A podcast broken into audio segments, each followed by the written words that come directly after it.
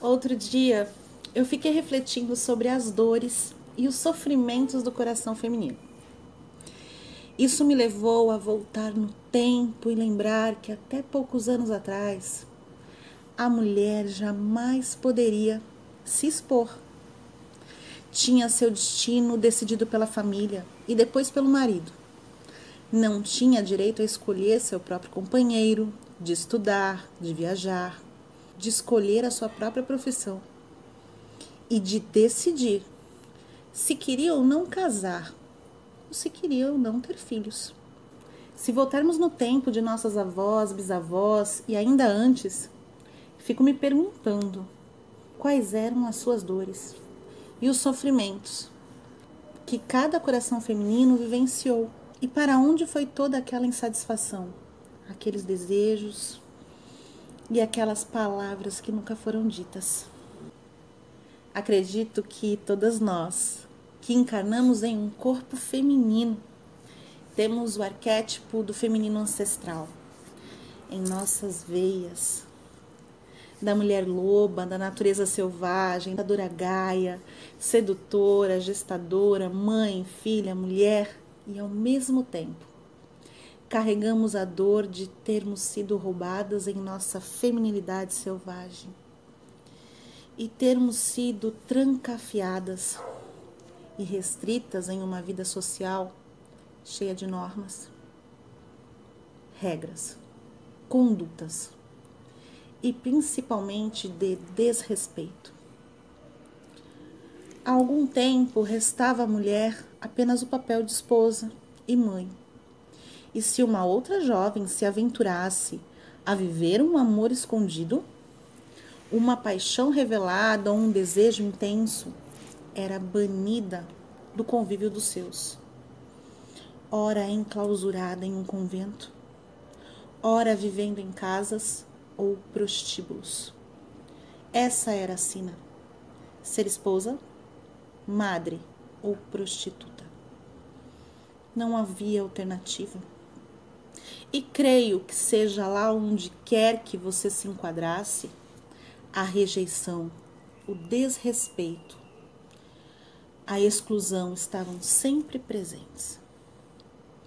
Imagino que cada uma de nós carrega ainda muitas emoções escondidas que hoje só pareça nossa, mas que na verdade é de todas esses sentires trazidos pelo tempo nos torna vulnerável ao amor, aos relacionamentos, à nossa estima, ao nosso verdadeiro valor.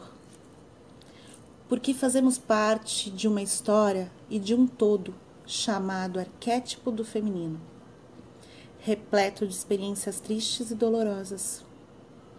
E não há como fugir disso. Talvez a cura do todo seja a cura desse feminino em cada uma de nós. E esta pode parecer uma de nossas tarefas. Estamos sendo chamadas para curar as traições sofridas, a inferioridade, o medo da rejeição, a dependência e a subserviência. Não mais esconder-se, renegar-se ou anular-se por alguém por algo ou por uma situação. Carreguemos a dor das antepassadas e de uma história feminina de negação. Mas também temos em nosso ventre a força da mãe, da mãe terra para gerar o novo, transformar o mundo, alimentar os nossos filhos do futuro. Temos também o colo amoroso e acolhedor para os grandes homens, se deitarem e, acima de tudo, temos o orgulho de ser o princípio, o meio e o fim de tudo. Você que é menina, mulher, anciã, guerreira, todas em uma, se lembre de retornar ao reino do seu próprio poder, assumindo o seu centro para então conduzir a sua vida com inteligência, beleza e afetividade.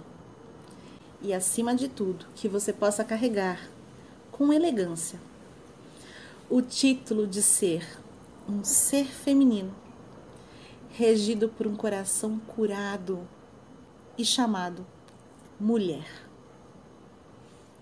Eu sou Tamares Fontanella, do Instituto Despertar Feminino.